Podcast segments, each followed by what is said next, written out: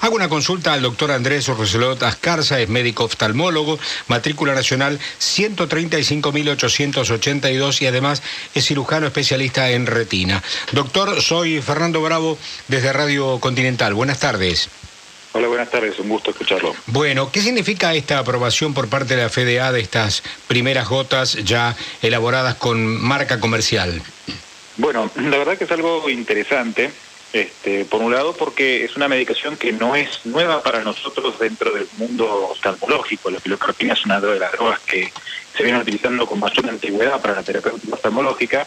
Distinto este uso, es decir, indicación on-label en el mismo prospecto para su tratamiento de la presbicia. Yo creo que quizás lo más interesante sería explicar un poquito de por qué la gente sufre la presbicia y de qué se trata un poco todo esto y a partir de eso cómo que funcionan estas gotas. Lo escuchamos, doctor. Bien, la presbicia es eh, esto que nos pasa después de los 40 años, aquellas personas que somos emétropes, es decir, que no necesitamos de ojos y que no podemos modificar con la misma velocidad y efectividad el cambio de foco para lejos versus el cambio de cerca. Y esto se da porque el cristalino, que es el lente que todos tenemos adentro del ojo, que nos permite, gracias a su capacidad de modificar su forma por efecto de los músculos intraoculares, cambiar estos rayos de curvatura y las potencias ópticas para poder ver bien de cerca y si nota la gente que no necesita ojos cuando ve bien de cerca generalmente se borronea un poco la información de lejos.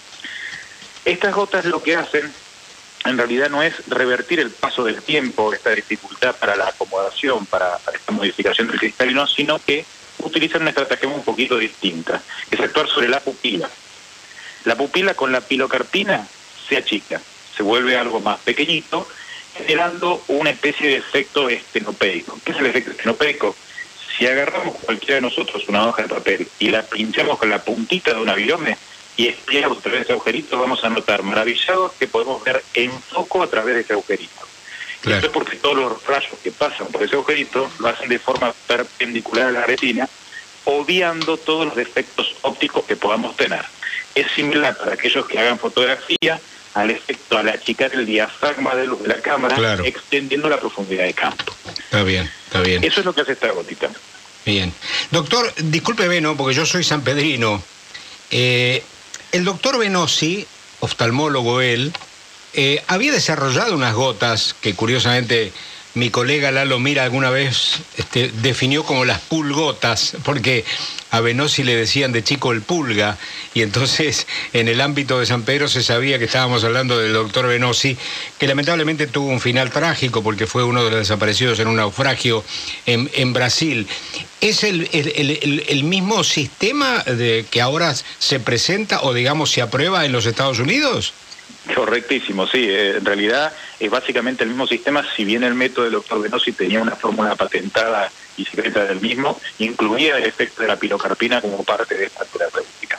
Hay una cuestión que lamentablemente no puedo dejar de decir como especialista en retina, y es que si bien la pilocarpina la conocemos hace muchos años, de hecho se utilizaba como una de las principales terapéuticas en el glaucoma, también conocemos hace muchos años que tiene la potencialidad de algún que otro efecto adverso un poco serio como ser al modificar estas cuestiones del ojo, de hacer que la pupila se achique y mantener un tono muscular interesante durante un tiempo prolongado para justamente permitir estos enfoques, crea una cierta suerte de tensiones adentro del ojo, particularmente sobre el humor víteo, que es un gel que todos nacemos adentro del ojo, y estas tensiones pueden eventualmente derivar en desgarros de retina y desprendimiento de retina.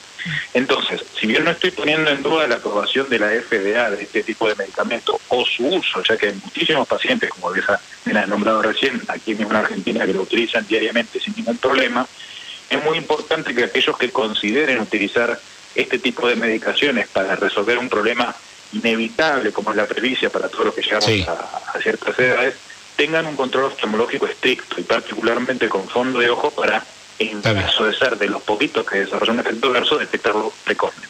Una pregunta final, por lo que se sabe, este tipo de gotas son de, esto es, porque es en definitiva un colirio, una, como si fuera una gota para, la, para el ojo, ¿correcto, doctor? Correctísimo. Eh, digo, este, este colirio, ¿hay que usarlo diariamente? Porque yo recuerdo que Venosi, con la aplicación que hacía, porque había mucha gente sanpedrina que se aplicaba las famosas, las famosas gotas, eran eh, espaciados las aplicaciones. Bueno, no tengo acceso al prospecto actual de, Ah. esta última gota que está aprobada, pero en líneas generales, y esto estoy hablando más bien de una cuestión de experiencia y de ver cómo la han utilizado las personas, el uso va variando de acuerdo a si recién comienzan, qué edad tienen. Ah, está bien. personas que después de un Está tiempo bien. tienden a desarrollar una cierta tolerancia y van modificando su terapéutica. Pero esto, nuevamente, la mejor recomendación que creo que puedo hacer es el seguimiento, indicación y, y sobre todo manejo de, de la terapéutica de la mano de un oftalmólogo. Está bien. Doctor, ha sido usted muy amable. Muchas gracias. ¿eh?